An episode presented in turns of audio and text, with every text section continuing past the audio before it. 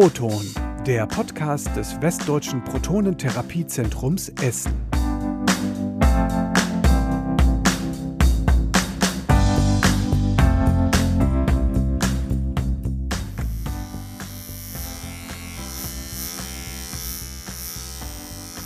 Die Leute beginnt in dem Moment sichtbar die Krankheit, weil sie oft noch nicht viel spüren. Ne? Und ähm, plötzlich sagen sie, jetzt bin ich krank, wie meine Frau sagte, so, jetzt sind die Haare weg, jetzt erkennt man es. Und das ist eher so die Angst. Also das haben wir erkannt, dass das eigentlich fast der, der schwerwiegendere Teil ist oder die, die größte Angst eigentlich beim Ganzen. Das sagt Ralf Kleppke, Inhaber des Friseur- und Zweithaarstudios Frisurkultur in Essen. Wer an Krebs erkrankt ist, hat oft mit einem Problem zu tun, das das eigene Selbstwertgefühl, die eigene Verletzlichkeit betrifft, dem Haarverlust. Für den kann es im Rahmen einer Krebstherapie unterschiedliche Gründe geben. Wird zum Beispiel ein Hirntumor operiert, muss der Kopf zuvor zumindest teilweise geschoren werden. Und auch manche Behandlungsmethoden wie etwa eine Chemotherapie haben Nebenwirkungen wie Haarausfall und das meist am gesamten Körper. Ob und welche Chemotherapie verabreicht wird, hängt dabei von der Art des Tumors und dem Schweregrad der Erkrankung ab. Bei manchen Tumoren, Gliomen zum Beispiel, ist eine Chemotherapie fester Bestandteil der Standardbehandlung. Dennoch führt nicht jede Chemotherapie zwangsläufig auch zu Haarausfall. Es gibt mittlerweile viele verschiedene Chemotherapeutika, von denen manche besser und manche schlechter verträglich sind. Ausschlaggebend sind hier auch die notwendige Dosis und die persönliche Veranlagung der Patientin oder des Patienten. Grundsätzlich wirken Chemotherapeutika auf schnell teilende Zellen. Das gilt leider für Haarwurzelzellen ebenso wie für Tumorzellen. Wer nicht möchte, dass man ihm oder ihr die Krankheit ansieht, kann sich eine Perücke verschreiben lassen. Ralf Kleppkes Frau Annette erklärt, welche Menschen diese Möglichkeit vor allem in Anspruch nehmen.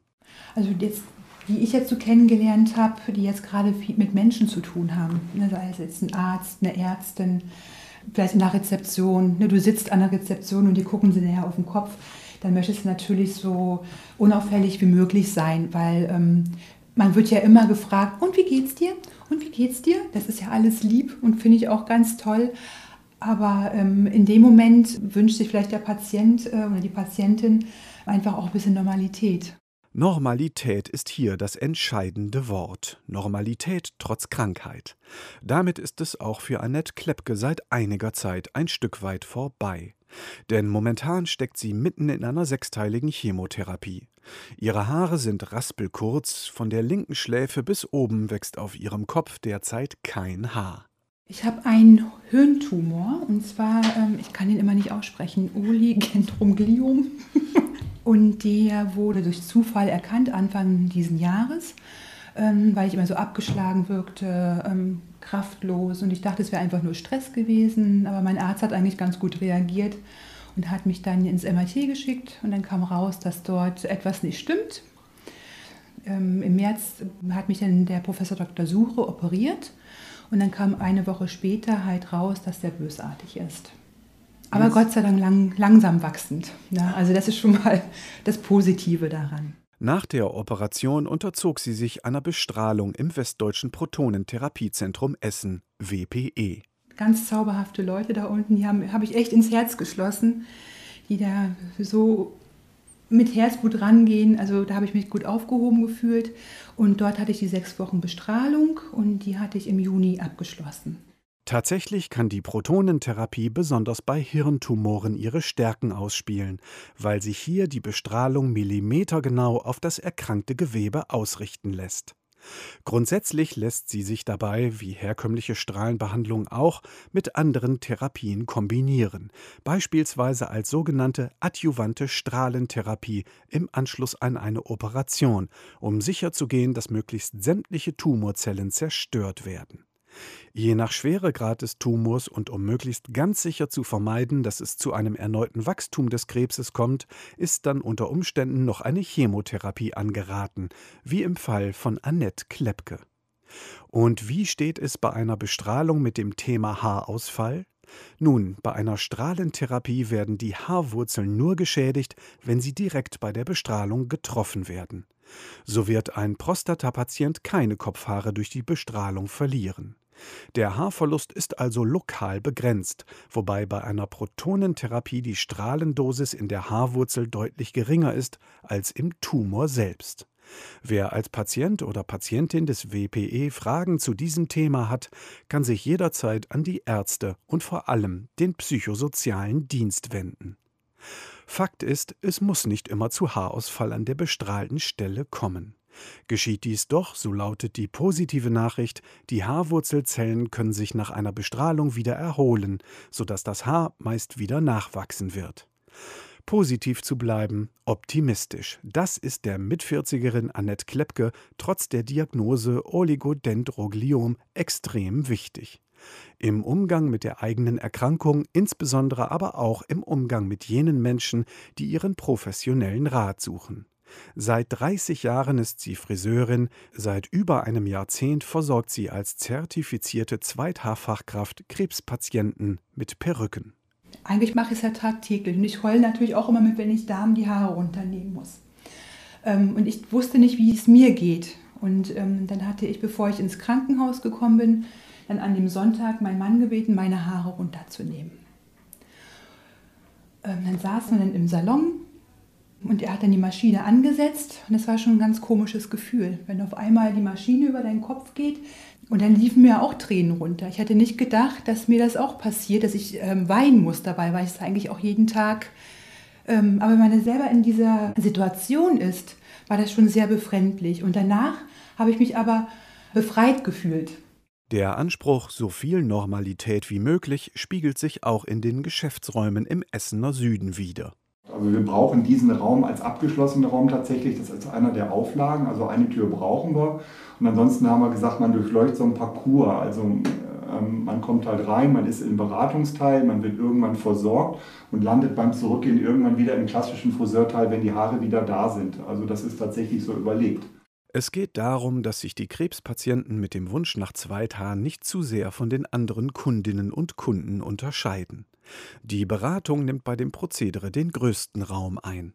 Das erste Gespräch dauert circa eine Stunde, mal mehr, mal weniger. Dann gibt es einen Termin zur Anprobe, wo die Klepkes nochmal Modelle zur Auswahl stellen. Zum eigentlichen Versorgungstermin wird dann vom Ehepaar alles genauestmöglich vorbereitet, inklusive der Unterlagen, die für die Abrechnung mit der Krankenkasse notwendig sind. Und äh, wenn dann Tag X kommt, also man merkt, die Haare fallen aus, dann gibt es bei uns äh, ganz, ganz zeitnah Möglichkeiten. Also wir haben auch schon Heiligabend versorgt, wir sind da sehr, sehr spontan. Das ist auch wichtig, weil die das wirklich versuchen, bis zum letzten Zeitpunkt auch, sagen wir mal, ihre eigenen Haare natürlich zu behalten. Zumindest die meisten machen das so.